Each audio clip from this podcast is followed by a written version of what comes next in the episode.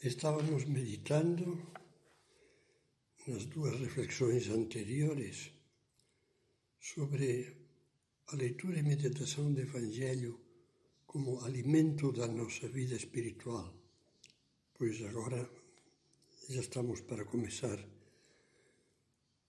a meditação décimo terceira da série sobre a vida espiritual. Na meditação anterior, tínhamos comentado sobre um primeiro passo. Agora, passaremos a meditar um segundo passo, ou, no plural, os segundos passos.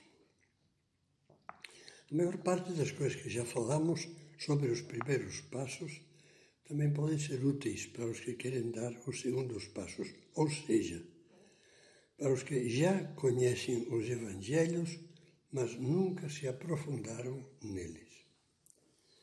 Como é que se nota que já estamos dando os segundos passos? Eu diria que se percebe em duas coisas, e vou falar por imagens: no espelho e no farol. Bem, mas isso precisa uma explicação que é o que vamos dar a seguir o espelho. Tudo vai bem quando meditamos o Evangelho com tanto interesse e atenção que, com a ajuda do Espírito Santo, começamos a ver-nos retratados nele como num espelho. Lembra-se de que já usamos antes essa imagem? O que Jesus diz e faz é como o fundo de um espelho, que nos ajuda a enxergar claramente por contraste, as nossas falhas e o que nós deveríamos ser e fazer e ainda não fazemos.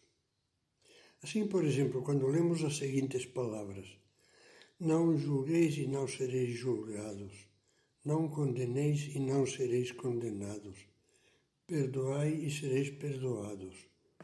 Facilmente percebemos duas coisas. Primeiro, Jesus vivia assim não julgava, não condenava, mas compreendia, ajudava, corrigia com carinho e perdoava. E eu? Eu sei compreender os outros, faço facilmente maus juízos, caio na crítica interior e na suspeita, procuro perdoar quanto antes os que me ofendem as conclusões vêm facilmente ao coração e à cabeça. Jesus, perdoa-me tantos maus juízos e críticas. Jesus, ajuda-me a ver primeiro, como tu, o lado bom das pessoas. Outro exemplo. Imagine que lemos estas palavras de Jesus. Guardai-vos de fazer as vossas boas obras diante dos homens para serdes vistos por eles. Logo percebemos que, Primeiro, Jesus fazia assim, não era vaidoso. Tudo fazia pelo bem dos outros e detestava o exibicionismo. Por isso, mesmo depois de ter feito milagres, pedia: vê que não o digas a ninguém. E na paixão, não andou proclamando que ele era Deus, nem que sofria horrivelmente. Aceitou ser ignorado e até desprezado. E nós? Agimos da mesma forma quando estamos a sós ou apenas com a família e quando estamos na vida social, ou seja, quando outros nos veem e queremos ficar bem, fazer boa figura a seus olhos? Sabemos fazer o que é certo porque Deus assim o quer, mesmo que os outros nem reparem, nem fiquem sabendo nunca e, portanto, não possam agradecer-nos. Com isso, percebemos que há muita vaidade na nossa vida, excessiva preocupação com a nossa imagem. Então pedimos, Jesus, perdoa a minha falta de humildade.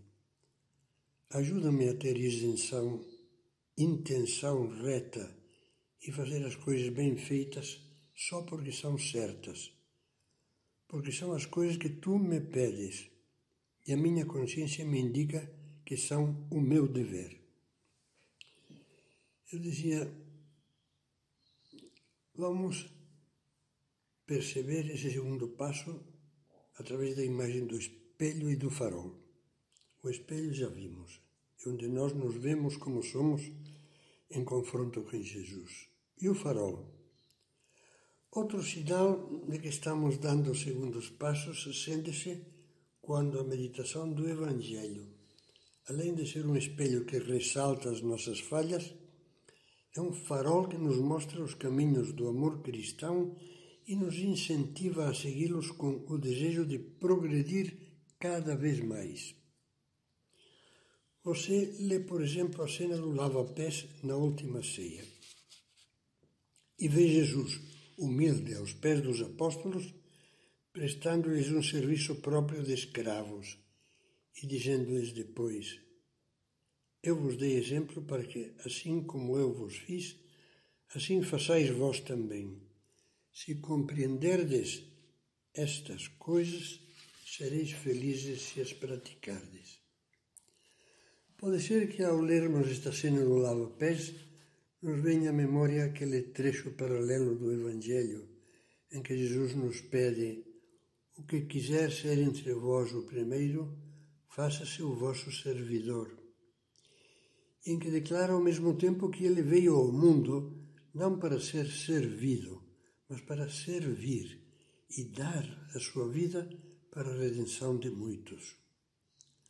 Por pouco que meditemos isso tudo, o nosso coração primeiro se envergonhará, e depois arderá em desejo de ter mais generosidade. Meu Deus, como fui egoísta até agora!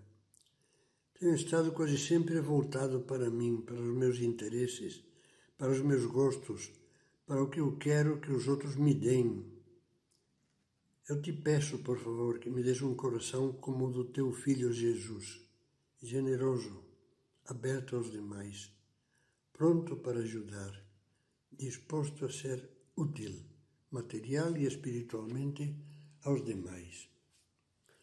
São José Maria Escrivá, que ensinou inúmeras almas a amar e meditar o Evangelho, dizia: não basta ter uma ideia geral do Espírito de Jesus mas é preciso aprender dele pormenores e atitudes.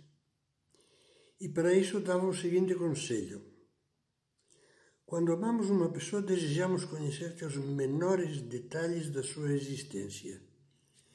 É por isso que devemos meditar a história de Cristo, porque é preciso que a conheçamos bem, que a tenhamos toda inteira na cabeça e no coração, de modo que em qualquer momento sem necessidade de livro algum, fechando os olhos, possamos contemplá-la como num filme, de forma que nas mais diversas situações da nossa existência acudam à memória as palavras e os atos do Senhor.